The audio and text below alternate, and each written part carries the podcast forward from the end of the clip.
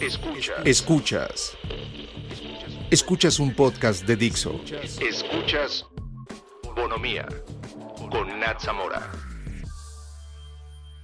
Hola, mi nombre es Nat Zamora y este es el episodio número 32 de Bonomía. Hoy vengo a compartir lo que he aprendido y porque sé que es muy difícil navegar en relaciones no saludables y es aún más difícil desprenderse de ellas. Ya hicimos un episodio hablando específicamente sobre relaciones tóxicas, sus orígenes y un poco de mi primera experiencia en una. Es el cuarto episodio por si quieren escucharlo. Pero últimamente, especialmente durante la pandemia, creo que todos hemos podido apreciar las relaciones desde una perspectiva totalmente diferente. En mi caso fue un poco más de analizar por qué convivo con las personas que convivo, cuál es su papel en mi vida y cómo aporto su narrativa. Y digo, muchas personas me han dicho que su aprendizaje más grande durante la cuarentena ha sido identificar quiénes son sus amigas reales y quiénes no. Un poco el proceso que llevaron para depurar sus círculos sociales fue quién me ha buscado fuera de la escuela o el trabajo o de simplemente convivir todos los días. Y creo que no es una buena manera de medirlo porque todos hemos tenido respuestas diferentes porque es una situación que nunca habíamos experimentado. Y hay una variedad de reacciones, muchas podemos creer que son ajenas a este tipo de personalidades que juramos que conocemos. Por ejemplo, si tu amiga la extrovertida que habla con todes, que es muy social, de repente durante el confinamiento se distancia y no tiene las mismas atenciones, entre comillas, volvemos a lo mismo. No sabemos cómo vamos a reaccionar a una situación que no hemos vivido antes. Menciono esto porque creo que todos brincamos a conclusiones muy rápido en este tipo de casos. Entonces, les invito a ser amables, entender que son tiempos difíciles para todos, evidentemente a diferentes escalas, y pues recordar que estamos bajo la misma tormenta pero no en el mismo barco. Entonces, hoy quiero hacer la continuación de lo que hablamos en ese episodio de relaciones tóxicas. Esto es, ¿qué pasa en este proceso de eliminarles de tu vida? Que no es un proceso fácil. Y entender que esto es a través de la introspección, de conocernos un poco más, saber qué necesitamos en nuestra vida para crecer y poco a poco convertirnos en la persona que aspiramos ser. Esto no se trata de analizar a otras personas, ellas tendrán que hacer su propio trabajo de introspección y por eso digo que no hay que brincar a conclusiones nunca ni asumir cualquier cosa de otra persona. Hoy creo que la forma en la que veía o entendía relaciones tóxicas ha cambiado y hoy definiría a una persona tóxica como alguien que se rehúsa a hacer trabajo interno. Y estos reflejos de inseguridades, problemas no resueltos, de heridas que nunca se han identificado y por lo tanto no han sanado, crean rasgos que hacen a una persona activamente destructiva en sus círculos sociales o tal vez estos rasgos vienen de una situación tóxica donde hay una combinación de factores que son la razón por la que algo no está funcionando. Esto habla más de contextos o situaciones que esta persona ha tenido que enfrentar y realmente no estaba bajo su control decidir vivirlas o no. Estos dos casos suenan bastante parecidos, pero no lo son. El primer caso habla más de cuestiones que una persona va arrastrando a lo largo de su vida. Todos arrastramos traumas, problemas, inseguridades, miedos, etc. Y no hay nadie en este mundo que no cargue con alguna de estas cosas. La diferencia está en quienes deciden tomarse un tiempo para reflexionar, para reconocer estas áreas como partes de nuestra historia, pero entender que no nos definen como persona. Y pues del otro lado están quienes se rehusan a hacer este trabajo interno.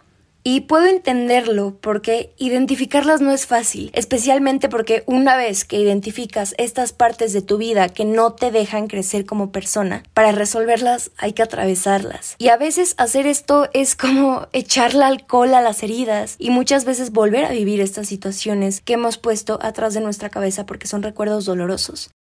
Y la verdad detrás de todo esto es que habitamos una realidad que fue transmitida a nosotros y realmente no tuvimos la opción de elegirla. No es algo que estuviera bajo nuestro control y no es nuestra responsabilidad todo este daño que esta realidad pudo hacernos.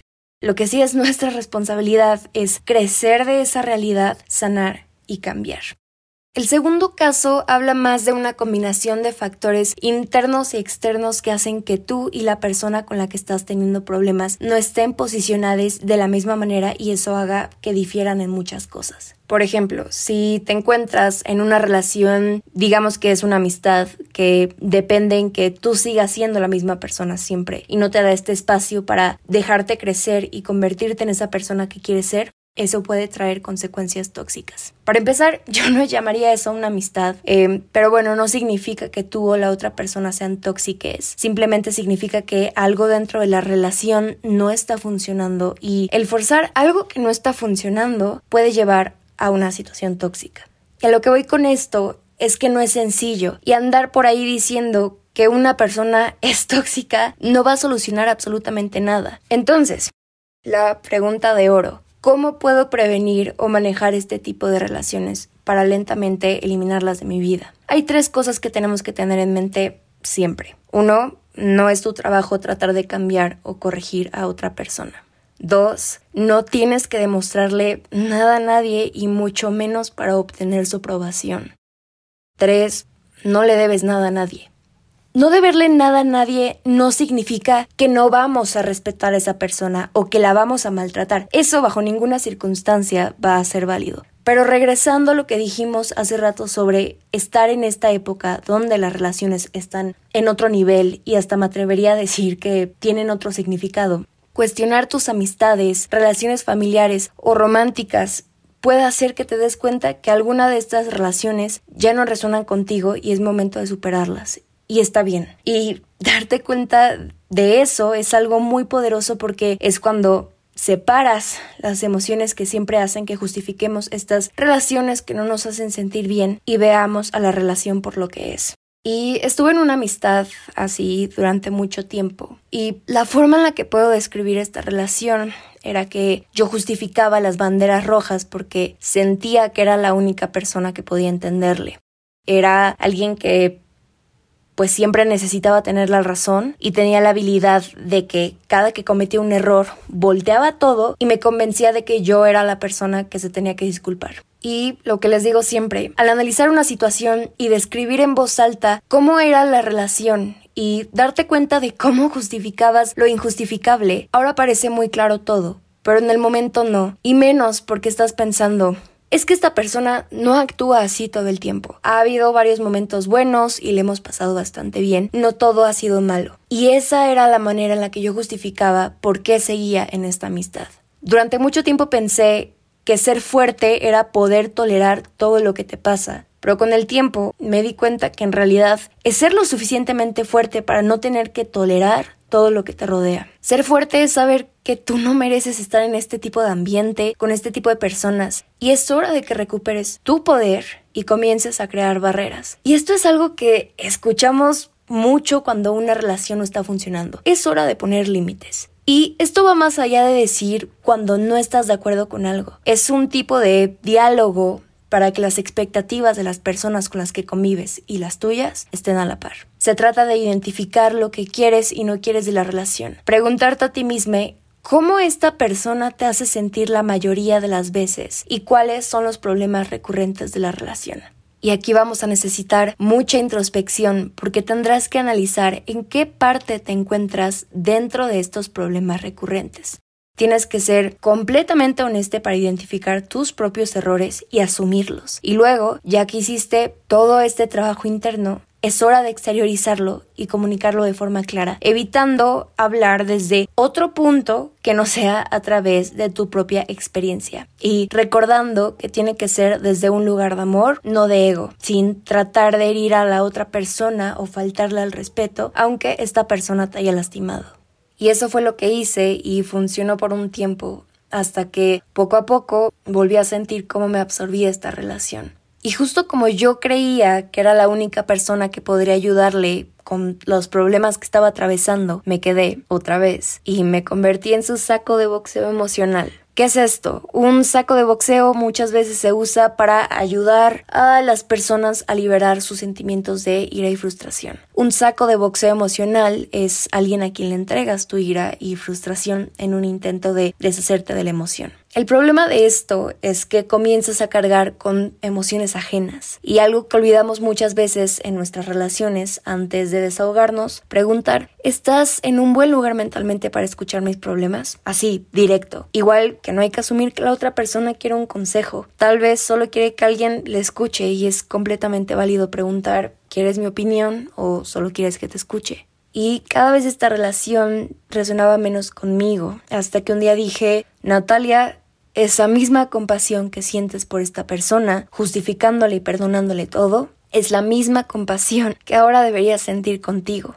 Yo ya había crecido de esta relación hace tiempo, pero estaba procurando más los sentimientos de esta persona que los míos. Y hay varias cosas que pueden hacer que te des cuenta que has superado una relación, especialmente si sigues queriendo mucho a la persona, pero cada vez toleras menos sus palabras o actitudes, ya no quieres pasar tanto tiempo con ellas como antes. Aparte de que cada vez hay menos interacciones y esas pocas se sienten más forzadas. Y como dije, forzar algo que no está funcionando puede llevar a una situación tóxica.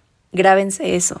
Y creo que para mí, cuando se volvió muy claro todo, fue dándome cuenta de que las cosas que me molestaban antes ya no me sorprendían cuando las hacía porque acepté que así era esta persona, aparte de que nuestras visiones sobre temas importantes eran tan diferentes que ni siquiera tenía sentido contrastarlas porque nuestras realidades ya ni siquiera coincidían. Y no sentía necesariamente que tenía que quitarle completamente de mi vida, pero sí midiendo más mis interacciones con esta persona. Y ojo, no significa que pensara que era una mala persona, solo me di cuenta que no era mi tipo de persona. Cuento esta experiencia porque creo que es un claro ejemplo de la combinación de factores de la que platicábamos al principio. Y, ok, ya sabemos que puedes tener relaciones tóxicas con parejas y amigues, pero ¿qué pasa con nuestras familias? Siento que ese es un punto especialmente complicado y la verdad es que da un poco de miedo lidiar con nuestra familia porque sentimos que es una situación más íntima a comparación de otras relaciones externas, ¿no? Relaciones externas como amistades o con cualquier otra persona en el mundo exterior. Hoy estoy usando mucho esta palabra, pero toxicidad trae más toxicidad, esto es un hecho. Y creo que muchos de nosotros hemos visto o hasta experimentado estos huecos entre generaciones de los que siempre hablamos, especialmente con nuestras familias. Y hay veces que estas brechas generacionales son muy evidentes cuando ideas como trabajar en un emisme, la reflexión, la introspección, temas de salud mental o hasta ir a terapia es totalmente ajeno para generaciones anteriores. Entonces, ¿qué haces si en tu familia hay personas tóxicas? Las que otra vez defino como personas que se rehusan a trabajar en sí mismas, que se rehusan a hacer lo necesario para tener relaciones saludables y por lo tanto son activamente destructivas en sus círculos sociales. Hace poco platiqué con una persona que experimentó esto y estuvo dispuesta a platicar conmigo sobre lo que vivió, así que hoy, con su permiso, me apoyo en sus palabras y consejos ya que vienen de experiencia directa. Cuando estás lidiando con este tipo de relaciones, realmente la única salida es enfocarte en trabajar en ti. No es tu trabajo educar, corregir o hacer cambiar a otras personas y tampoco tienes que probarles nada. Y esto es porque en una buena relación, en una relación saludable, no deberías sentir que eres insuficiente, que nunca puedes hablar con la otra persona porque cuando lo haces parece que todo empeora, que eres inferior o que la forma en la que eres naturalmente es inaceptable. Y si eso es normal para ti, hoy vengo a decirte que no debería serlo. Una persona manipuladora puede hacer esto de muchas formas, algunas hasta difíciles de notar, como las que platicábamos hace un par de episodios, cuando dicen que es porque nos aman, porque te necesitan, dependen de ti, o peor aún, que tú dependes de ellos, o métodos más encubiertos como silencios o chantajes, o habrá otros métodos claros de agresión como la violencia física o verbal, hay muchísimas tácticas. Y por eso es importante mencionar un par de cosas aquí. Una, la violencia no siempre es algo que podamos ver. Y dos, las agresiones escalan. Y no nos tenemos que esperar a que sea algo evidentemente violento para hacer algo al respecto. Mientras más te comprometas a las reacciones, actitudes, comentarios de la persona, entras más en su juego. Y por eso digo que la única manera de salir de este juego no es ganando, porque otra vez toxicidad trae más toxicidad. Aparte de que ellas siempre harán las reglas y nunca podrás ganar con sus reglas. Porque estas personas muchas veces tratan de recargarse en estas partes que no son visibles para la mayoría de nuestras relaciones o para las personas que solo han tenido interacciones superficiales con nosotros. Volvemos a lo mismo. Se recargan en nuestras heridas que no han sanado o las que están en proceso de sanación. Tratan de tocar estas fibras sensibles para situarte en una posición vulnerable y de esa forma actuar a su favor. La única manera de hacer esto es con introspección, teniéndote la misma compasión que tienes con estas personas, teniendo la dignidad y el autorrespeto para saber que tú eres más grande que esto y mereces más. Y solo aceptar eso. En este juego te sentir estúpide, inferior, culpable y entiendo que probablemente hemos sentido estas cosas con todas nuestras relaciones en algún punto. Pero la cuestión es que si esto se vuelve un patrón recurrente, hay algo más que está pasando. Tenemos una cantidad limitada de relaciones que tendremos a lo largo de nuestra vida. Piensa en todas las relaciones que han ido y venido a lo largo de tu vida, las que se han quedado y las que sabes que nunca regresarán. Ahora piensa que hay todavía una cantidad más limitada de las relaciones cercanas que podremos mantener efectivamente. Y digo, la verdad es que sacar a alguien que alguna vez fue cercano a ti es aterrador, pero es necesario para liberar espacio. Ese espacio puede ser llenado con una nueva y más saludable y más positiva relación, o puedes tener este espacio para ti. Y entiendo el sentimiento de miedo, lo he vivido muchas veces, el pensar que si te alejas de esta persona, ya sea porque es tóxica o porque la situación es tóxica, da miedo pensar que el resto de las personas dentro de este círculo te darán la espalda o te juzgarán por tu decisión. Pero a través del dolor y de la incomodidad de navegar este proceso, te das cuenta de que las relaciones que más importan estarán ahí. Una de las cuatro reglas de espiritualidad es entender que todo pasa por algo, que la vida no está en contra de ti, la vida está para ti. Y aunque ahora no lo veas o no veas un cambio inmediato o haya personas que decidan darte la espalda, déjales ir, habrá más espacio y tarde o temprano verás que tomaste la mejor decisión y tendrás una sensación enorme de alivio. Y este es un gran final porque viene con un gran comienzo, viene con conciencia, viene con una invitación a cuestionarse, a reflexionar, a darle una atención especial a nuestros hábitos, a estas conductas que son las que crean los patrones y ciclos no saludables. Y ser consciente de todo esto es muy poderoso porque te da las herramientas para romper estos ciclos y poco a poco dejen de frecuentarse este tipo de relaciones en tu vida. Y a mí me pasaba mucho, digo, no estoy exenta de que vuelva a pasar, pero el ambiente en el que te encuentras es clave ya que ciertos entornos atraen a cierto tipo de personas. Y si consideras que este tipo de relaciones son recurrentes en tu vida, como era en mi caso, tal vez deberías cambiar los entornos en los que pasas más tiempo. Cambiar tu entorno cambiar a las personas que te rodean. Aunque esto sea solo por un periodo corto, te puede dar otra perspectiva y obviamente más espacio. Tomarte el tiempo para cuestionar cómo te sientes dentro de cualquier escenario, esa claridad, es un enorme paso para encontrar la valentía necesaria para hacer lo que creas que es mejor para ti. Ya saben que pueden encontrarme en Instagram y Twitter como arroba Natsamora o como arroba Bonomía Podcast. Puedes transmitir este podcast en iTunes, Spotify, Google Podcast y Dixo.com. Adiós.